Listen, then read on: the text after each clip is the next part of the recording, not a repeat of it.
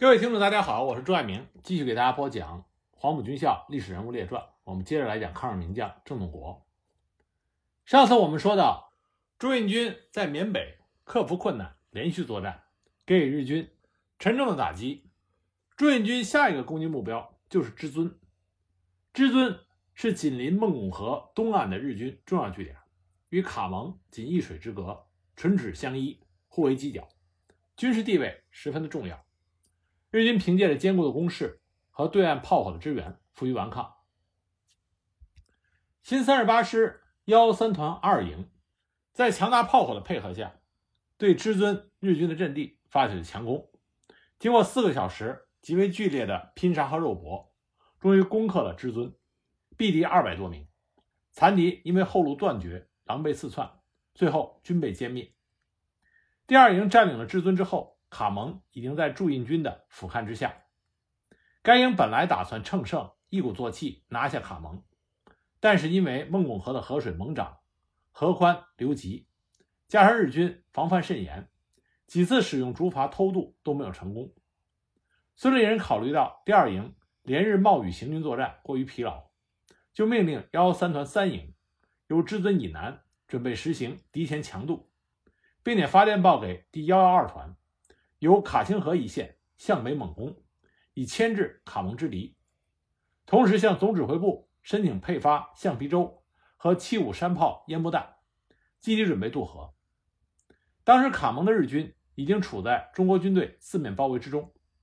右翼新二十二师以主力六十四团和幺四九团沿着公路向南攻击卡蒙敌之正面，六十五团由昆卡道向东南前进攻击敌之侧背。左翼新三十八师幺幺三团由卡蒙东北渡河攻击，幺二团与卡蒙南四英里支线发起攻击，牵制日军。到了六月十五日，驻印军各部先后进抵卡蒙城西北南三面。卡蒙以东的中国军队也在积极的准备强渡孟拱河。日军在包围圈里边穷于招架，已经陷入绝境。六月十六日，中国军队向卡蒙发起了总攻。新三十八师幺幺三团已经领到总部配发的橡皮舟和烟幕弹，其第三营在强大炮火和烟幕弹的掩护下强渡孟拱河。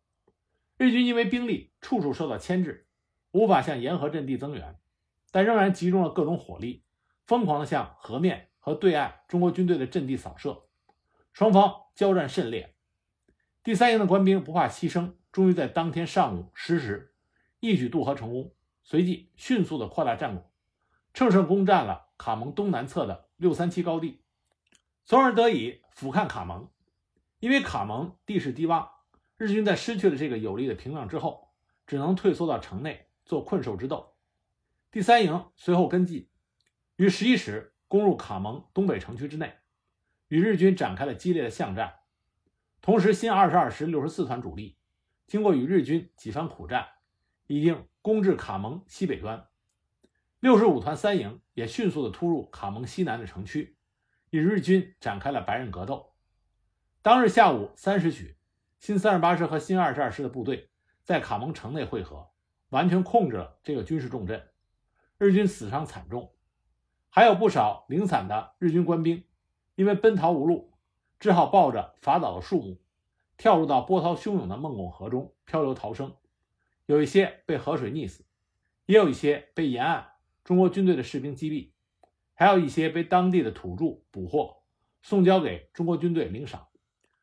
郑洞国回忆说，他在前线曾经看到过这些日军的战俘，大部分衣衫破碎，有的只剩一条沾满泥水的短裤，个个面黄肌瘦，浑身生满了疥疮，一副肮脏不堪的样子。昔日的威风早已是荡然无存。驻印军攻克卡蒙之后，新三十八师的主力奉命向孟拱挺进。新二十二师负责肃清退守卡蒙西南山地的日军残余部队。新二十二师以六十四团和幺四九团由正面向南扫荡，第六十六团的主力由西侧协力攻击。经过多日的战斗，到了六月二十九日，残敌大部被歼灭。日军第十八师团长田中新一仅率一千多名残兵败将。攀越雪崩山的峭壁，向南落荒而逃。在此之前，新二十二师右侧支队六十五团的一营也经过激战，于六月十一日攻占了伦津，并且乘胜向南追击。卡蒙一战，仅新二十二师就毙伤日军不下五千人，其中先后发现日军遗下的尸骸就多达一千六百多具，并且俘获了日军大尉以下官兵八十九名。该师还缴获了日军各种火炮三十门、汽车两百多辆、仓库三十多座，其他军用品不计其数。这场作战基本上歼灭了那支号称亚热带丛林之王、曾经骄横不可一世的日军第十八师团主力。日军与卡蒙失守之后，在孟拱车周围地区集结了兵力，企图固守。守敌既有第五十三师团幺二八联队主力、幺五幺联队一部、第十八师团幺幺四联队的残部、五十六师团幺四六联队三大队等等，总兵力达到两个连队左右。那么，也就在日军主力和驻印军在卡蒙决战期间，英军空降部队第七十七旅乘虚就进袭孟拱城。不料在孟拱城东南二英里处遭到日军的反击，形势危急，所以当时就向新三十八师求援。孙立人当时考虑到英军如果被击溃，可能危及整个战局，所以就命令幺幺四团星夜秘密地向孟拱东北地区轻装急进，强渡孟拱河。支援英军，并且攻击孟拱城。幺幺四团接到命令之后，冒着倾盆大雨，踏着没溪的泥浆，经过一夜的强行军，于六月十八日凌晨抵达了孟拱城东北二点五英里的孟拱河的北岸。当时孟拱河因为是雨季，水涨河深，波涛汹涌，河面宽达四百公尺，用船渡河都非常的不容易。但是为了迅速解救英军的困境，该团还是决定冒险偷渡。当天晚上，幺幺四团的官兵分批乘坐橡皮筏偷偷渡江，日军竟然毫无察觉。二十日的早晨，幺幺四团猛袭正在进攻英军的日军的侧背，一举解救了英军，并向孟拱城进逼。战斗中，该团的第一营以一个排的兵力接替了英军一个营的战斗任务。当时，英方官兵考虑到驻印军兵力过少。颇感诧异，以为驻印军有轻敌之意，但是该排接防之后攻击顺利，并且取得了极大的战果。在孟拱战事结束之后，英军旅长亲自率领所属各级军官赴幺幺四团作战地区考察，收集幺幺四团各部队攻击作战的资料。对于中国军队官兵顽强勇猛的作战精神和机动灵活的战术，倍加称赞。孙立人每次和郑洞国谈起此事，都笑说：“那些英军军官平素傲气十足，打仗却缺乏实际的指挥经验。比如说，英军当时最大的失误就在于兵力部署失当，其指挥官在不足两百米的攻击正面投入一个营的兵力，在炮击之后以密集混乱的队形猛冲，以为缩小正面、增大第一线兵力就可以突破日军的阵地，结果在日军猛烈的火网之下。”突遭惨重伤亡，攻击却毫无进展。中国军队能够根据地形和敌情情况巧妙地使用兵力，善于以少数兵力歼灭优势之敌。这说明驻印军不仅具有坚强的战力，而且在战术运用上也具备了很高的水平。幺幺四团解除了英军困境之后，就向孟拱城包围攻击。第二营经过激战，于二十日黄昏。相继攻占了孟拱城以南马亨、瓦铁这两个重要据点。二十二日又攻占了建支，避敌甚重。次日，该营乘胜追击，接连攻克了孟拱城外的重要据点，将通往孟拱的公路、铁路全部截断。日军只能退缩进孟拱城死守。当时，幺三团为了策应幺四团作战，也在南高江的北岸地区加紧扫荡，迫使日军。为首不能相顾。六月二十四日，幺四团对孟拱市区发起了攻击。朱印军先以强大的炮火猛烈轰击，接着就以步兵突击，前仆后继，奋勇冲杀。经过六个小时的激战，第一营首先突破了日军外围铁丝网及三个据点，随即攻入城区。日军利用城内的房屋和计设工事顽抗，与驻印军展开了巷战。中国军队的官兵。以白刃和手榴弹接战，逐步推进，到黄昏攻占了火车站及半个城区，毙敌一百多人。第二营也由瓦铁西进，重创了日军两个中队，占领了位于孟拱城西的大铁桥，切断了城内守敌的退路，日军陷入四面包围之中。当天晚上，日军集中兵力向我反扑，战斗异常激烈，朱印军沉着应战，给予日军痛击。日军因为伤亡惨重，被迫退守城西北。到了二十五日，朱印军发起了全线猛攻。经过整日的激战，于下午五时将孟拱城完全占领。城内残敌走投无路，只得求水逃命。但是大部分被朱印军击毙于江中。在此之前，当朱印军向孟拱城进逼的时候，曾经有一个大队的日军副炮兵部队由孟拱持赴密支那。刚到南堤，听说孟拱城危急，又掉头南下，企图要夹击幺幺四团。六月二十一日晚。这股敌人行至威尼附近，被幺幺四团第八连的前哨排阻击。日军通过侦察知道该排兵力薄弱，所以就倾全力反扑，用密集队形冲锋了七八次，企图突破该排的阵地，打通道路。该排官兵以寡敌众，沉着固守，激战到天明，打退了日军一次次的疯狂进攻，先后击毙日军炮兵连队长高见重太郎大佐以下。官兵一百三十五名，缴获火炮三门，轻重机枪六挺，残敌被迫西渡威尼河逃窜，又遭到幺幺三团一营三连的堵击。经过彻夜激战，这股日军几乎被全歼。孟拱之战，新三十八师打得干净漂亮，共毙敌一千五百多名，俘虏二十一名，缴获轻战车五辆，各种火炮二十四门，轻重机枪五十七挺。还缴获了列车九十七节，汽车四十七辆。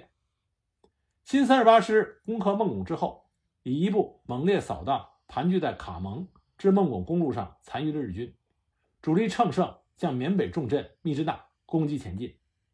幺四九团于七月十一日与先期到达该地的新三十师、第五十师等部队会合，孟拱谷地战役胜利结束。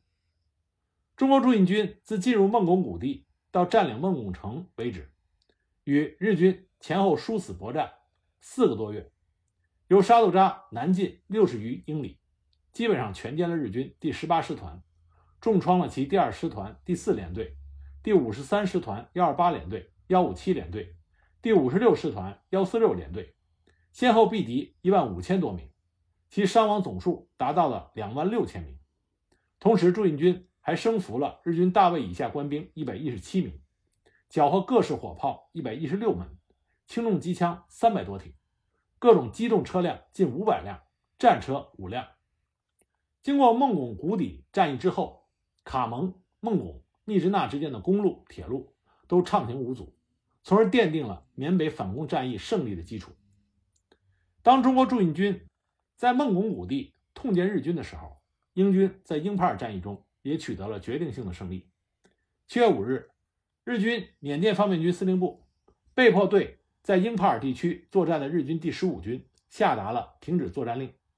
该线日军留下了五万多具尸体，仓皇地退往缅甸中南部。同时，中国远征军在高黎贡山各隘口以及龙陵、腾冲等怒江以西的广大地区，与日军五十六师团等部展开了全线激战。驻缅甸日军已经完全丧失了战争的主动权，在战略上处于极其被动的境地。中国驻印军在取得了孟拱谷地战役胜利之后，为了迅速的歼灭缅北日军，使得中印公路早日通畅，总指挥部乃全力布置指挥对缅北战略重镇密支那的攻击作战。密支那位于喜马拉雅山脉南端的缅北中心地区，是缅北公路与铁路的连接点。战略地位极为重要，其周围多山，东临伊洛瓦底江，中间是一个小平原，地形稍有起伏，遍地都是森林。城西北两方均有飞机场。日军在密支那修筑了坚固的工事，前后集结了三千多的兵力固守。在驻印军进攻孟拱谷地之初，中国驻印军总指挥部就命令美军梅里尔准将率领了一支中美联合先遣支队。由孟康谷地出发，穿越悬崖峭壁、森林茂密的固芒山区，一路开辟道路前进，深入日军的后方，秘密奔袭密支那。这支先遣队分为两个纵队，K 纵队由美军加拉哈德支队的第三营、第三十师八十八团、新二十二师炮兵第四连组成，指挥官是美军的基尼逊上校。S 纵队由美军加拉哈德支队第五十师幺五零团、美军七五山炮兵一个排组成，指挥官是美军的亨特上校。四月二十九日，先遣支队由泰克利出发。五月三日。K 纵队到达南卡，S 纵队则到达了坡盖卡。六日，K 纵队前进至密支那日军前哨据点雷班附近，与日军守军一个加强中队发生了激战。K 纵队以迂回战术于九日将日军击溃，随后乘胜占领了敌人的阿兰机场。与此同时，H 纵队也将由瑞里向雷邦增援的日军第十八师团幺幺四联队的一个中队击溃。于十四日到达密支那地区外围地点的生尼，并在该地开辟了一个小型的飞机降落场。K 纵队在攻克了雷班之后，就向纳翁卡前进，于五月十二日到达了丁克路高。此时，美军加拉哈德支队第三营与两个中队的日军遭遇，激战到晚上被围。之后，八二八团赶至，以第三营对日军猛攻。第二天。中国军队官兵奋勇冲杀，与美军内外夹攻，终于解围。随后，K 纵队除了留下第三营原地牵制日军之外，主力绕道前进，日夜兼程，于十八日赶到了密支那北约十公里的遮巴德。S 纵队也在十六日全部到达了密支那西机场以西附近，并将连接密支那和孟拱的公路切断。另外，由松布拉板南下的英军。克钦族部队数百人也在密支那以北地区活动。此时，朱印军为了支援中美突击队袭击密支那的作战行动，以原在印度阿萨密省负责对英帕尔方向警戒的新三十师八十九团空运到密支那参加作战。稍后，第十四师四十二团也空运至密支那前线。这里值得一提的是，由于朱印军忙于向密支那前线输送兵力给养。负责空中运输补给任务的美军竟然忘记向解了美军之围后留在丁克路高牵制日军的八二八团三营空投补给，致使该营的官兵忍饥挨饿达到八天之久，只靠着采集山果野菜和芭蕉根充饥，甚为艰苦。在这种情况下，该营仍然坚持战斗，与日军相持十七天，之后才奉命转移到密支那继续作战。当时据守密支那的日军。是第十八师团幺幺四联队第三大队及直属部队，他们是住在市区。五十六师团幺四八联队第二中队以及第十八师团工兵第十二联队一中队住在西郊。第十五机场守备队、密支那派遣队以及气象分遣队驻西机场，另有番号不详的两个中队住在北机场，总兵力在一千五百人左右。五月十七日上午十时，先遣支队 S 纵队。率先向密支那西机场发动了突袭，驻守该机场的日军一百多人分布于机场四周。由于 H 纵队行动秘密迅速，日军始终未曾发觉，直到逼近眼前才仓皇抵抗。幺五零团以一零三营从两翼夹攻，到了中午完全控制了机场，并向残敌追击，占领了江边的跑马地。而新三十师八二九团的主力已经空运至前线。幺五零团于次日向密支那市区推进，与日军阻击部队发生激战。K 纵队也在密支那以北地区与日军交战。五月十九日，幺五零团向着当面之敌发起了凌厉的攻势。经过数小时的猛烈攻击，该团突进至车站附近，并且破坏了日军设置的铁丝网。当时天色已晚，日军凭借着有利地形顽强抵抗，以猛烈的火网。阻挡我军前进，幺五零团伤亡颇重，其三营营长郭文干在攻击中英勇殉国。入夜，密支那的日军发动了全面反攻，我军各部队都陷于苦战之中。激战持续到次日的拂晓，日军的反扑相继被挫败。幺五零团趁势就向密支那市区及车站攻击，到了八点钟左右，将车站攻克。这时候的战局对于我军极为有利。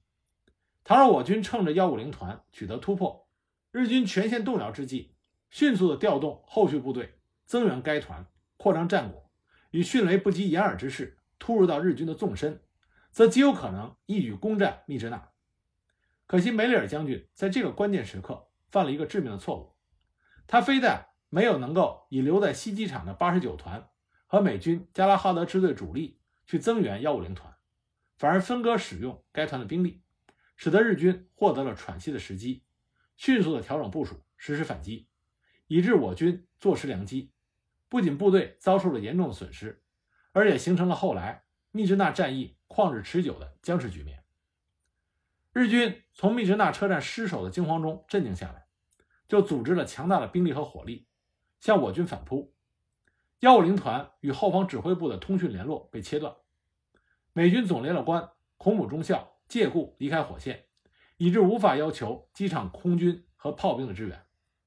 日军炮火持续猛烈轰击了一个小时以上，幺五零团进入车站的第二营和第三营伤亡惨重，在日军步兵的攻击下被迫撤出。车站得而复失。到了晚上，该团困于车站附近，已经弹尽粮绝，后方又补给不上，广大官兵不得不以白刃与日军厮杀，激战一直到了天明，直至次日清晨，方才奉命撤至跑马地附近。日军趁机跟进，恢复并且加强了原有攻势。这个时候，十四师的四十二团由列多空运密支那。K 纵队及八十九团正在积极的巩固已经夺取的阵地。我军除了出动空军轰炸扫射和炮兵压制射击之外，各线战斗相继的沉寂下来。五月二十三日，史迪威带着参谋长波德诺和郑洞国以及新三十师师长胡素、第五十师师长潘玉坤飞抵密支那前线，撤换了梅勒尔将军的职务。由他们五个人组成了临时指挥部，并且规定，在前线的中国部队分别由胡素和潘玉坤两位师长自行指挥。五月二十五日，根据史迪威的命令，朱印军再度向密支那的市郊发起攻击。担任主攻的新三十师的主力奉命向西郊攻击。幺五零团及四十二团在跑马堤一线负责牵制日军的行动。日军自从密支那遭到突袭之后。陆续由巴莫及滇南抽调了第十八师团幺幺四联队一个大队，五十六师团幺四八联队的一个大队前来增援。这个时候，密支那守敌的总兵力已经达到了三千人以上。同时，日军还根据该市的地形分成了四个防御区，加强攻势，纵深配备，协同固守。日军的各种火器、掩体多配置于丛林、树根、古壑、岩洞之中，位置不易发现。并且能够封锁道路，其在市区的工事都按照建筑物构成据点，利用民房和街道的两侧，预先构筑了各种坚固掩体。重要据点之间还有交通壕相互连接，在街道的进出口、十字路口和民房的屋角都设置了重武器，火网十分的稠密，整个城市形成了一个完整的防御体系。因此，朱印军的攻击极为困难。新三十师的主力。在美军空军和炮兵的支援下，与日军激战整日。八十九团前进约五百码，次日继续攻击，只是略有进展。但是八十八团因为日军的阵地坚固，攻击数日也没有大的进展。指挥部就以美军加拉哈德支队向该团的左翼增援，并向北机场附近之敌攻击。二十八日清晨，八二八团一营在山炮、迫击炮的支援下。向日军发动攻击，先是集中了轻重火力向敌人的阵地猛烈射击，并以重机枪向密林纵横扫射，消灭树上的敌人的狙击手，然后压制敌人侧防的机能，然后再以步兵利用田埂的掩护向敌人迫近。双方打了一整天，朱印军仅前进约三百码，然后因为伤亡过大而停止攻击。与此同时，幺五零团三营在二十六日奉命由机场。向密支那的南郊出击，在碧塔工厂的南端遭遇到日军的猛烈抵抗，双方激战到深夜。日军倚仗着人数和地形的优势，将该营四面包围，形势极为危急。我军官兵临危不惧，奋勇地与日军拼杀。该营欧阳营长亲在第一线指挥作战，不幸中弹殉国。其部下官兵也有相当的伤亡，但是阵地依然是岿然不动。二十八日清晨，幺五零团副团长亲自率领第二营前来增援，与第三营内外夹击，一举将日军击溃，并且乘胜向日军的纵深突击。但因为日军攻势坚固，火网稠密，加上需要对江边布置近千米的警戒线，因此进展甚小。此后各县因为气候恶劣，地形不利。所以只好就地构筑坚强的据点，搜索敌情，只是出动空军监视，并且袭扰日军。到了五月三十一日，天气稍晴，朱印军经过调整之后，再次向密支那的日军发起了猛烈攻击。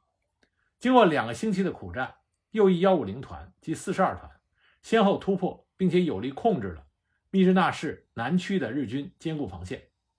左翼新三十师的主力。虽然因为强行通过开阔地区，蒙受了较大的伤亡，但也攻占了日军众多的重要据点。朱印军之所以伤亡比较大，是因为日军依据着房舍、大树、竹丛等构成了坚固据点，攻击非常的困难。虽然各部队也采取了绝壕和强攻并用的战法，但是进展非常的缓慢。那么日军呢，为了阻止驻印军前进，在夜间大肆的骚扰。驻印军各县阵地，那驻印军则在阵地的周围预埋了触发手榴弹，收效颇大。六月二十一日，右翼幺五零团和四二团绝壕作业颇有成效。幺五零团沿着公路逐渐的向前推进，占领了江边与公路所形成的三角区域。四十二团也将火车修理厂占领了大半，但左翼部队的攻击受到了挫折。八二八团在空军的支援下。一度攻占了射击场北端的高地，但之后又被日军夺回。美军加拉哈德支队第一营曾经企图向日军的后方渗透，不料被日军发现，被围困于西打坡以北的地区，到二十六日才奉命突围。为了策应该部的突围，指挥部特意命令四十二团第一营向北机场渗透。二十八日夜，该营通过北机场的时候，美国工兵。三六九营派兵一个连前往联络，结果不慎误入日军的阵地，伤亡达到一百二十多人。指挥部唯恐第一营再蹈覆辙，所以急命该营于七月二日夜撤回到八二八团的左翼。该营在向北机场渗透的时候，仅有九名士兵负伤。当时驻印军在孟拱谷地的战斗业已结束，郑洞国于七月六日再次飞抵密支那前线视察。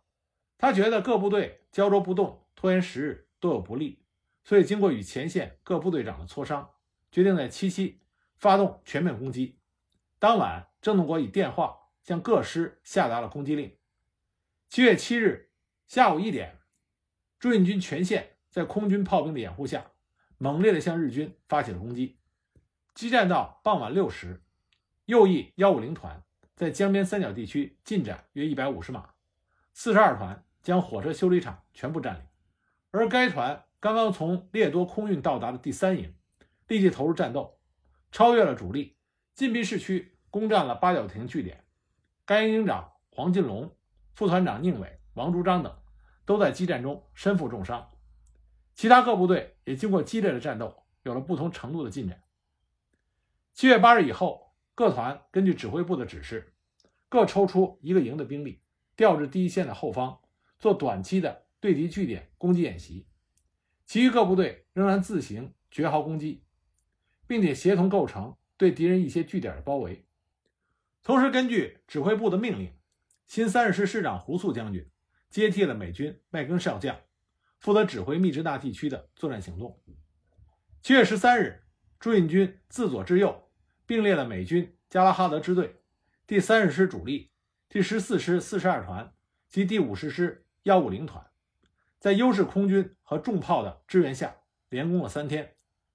八二八团攻占了射击场北端高地和西南几个日军的据点。四十二团及幺五零团攻占了八角亭和车站，但在其他方向进展甚微。七月十七日以后，各部队自行绝壕攻击。大部分进入到街市村落战斗。日军虽然屡经补充，但是在驻印军空军和炮兵的猛烈轰击下，死伤惨重，逐步退守市区，分成北、中、南三个防御地区。北地区是以幺幺四联队直属队及第三大队、第十五机场守备队密支那分遣队及气象分遣队负责守备；中地区则是以幺幺四联队第二大队及工兵第十二联队的一个小队负责守备；南地区则以幺四八联队一大队和第十五铁道兵联队一部。此外，尚有第五十五、五十六联队伤愈的官兵二百多人担任守备。从七月二十五日起，朱印军又开始全线攻击。这时候，由列多增援上来的新三十师第九十团，以及从孟公谷地战役后归还建制的第五十师幺四九团，也陆续开抵前线。在此之前，第十四师四十一团的主力也到达了密支那的市郊，立即投入战斗。这几支生力军的到达，使得驻印军士气大振，攻击力也大为增强。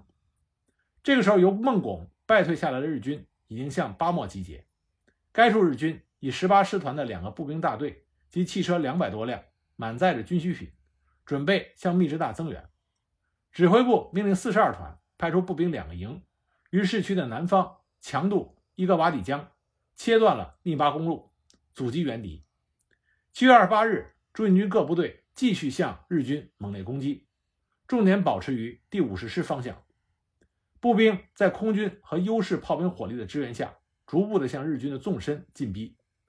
驻印军强大的炮兵群，集中了所有火力，优先支援五十师方向，之后再转移支援其他方向。此时，迫击炮也参加炮兵直接支援射击，日军阵地上一片火海。各攻击部队随着炮兵的延伸射击，逐向逐屋的进攻。到了当天晚上，右翼幺五零团已经占据市区四条马路，幺四九团占据了火车站一部，左翼八二八团。在铁道北侧进展二百多码，八二九团接近日军营房的西北角，九十团进展最为迅速，沿着铁道及南侧一直向东进逼，只有美军被阻于小溪附近，没有太大的进展。次日，各部队在空军和炮兵的掩护下攻势渐猛，右翼幺四九团突入到车站中心，幺五零团在绝壕攻击中曾经遭到对岸日军炮火的封锁，前进颇为困难。后经我空军和炮兵的还击，将日军炮火压制下去。该团一举占领了第五条马路。右翼第八十九团在重炮火力的掩护下突入新街市。九十团也有进展。八二八团因为敌人的攻势坚固，进攻暂时受阻。十四师由于仅有步兵两个营参加市区的战斗，兵力单薄，只能策应作战。激战到了三十一日，幺五零团已经通过市区第六条马路。幺四九团将火车站全部占领，新三十师和第十四师各部队也攻占了若干重要目标。密支大市区已经大半被驻印军所控制。日军因为覆没在即，不得不做逃窜的打算。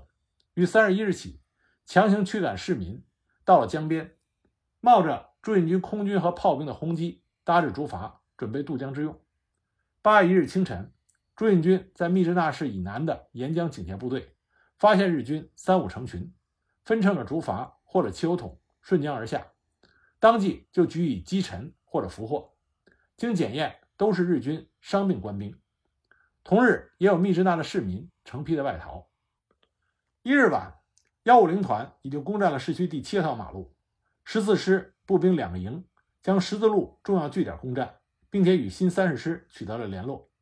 新三十师九十团攻占了日军营房修械所。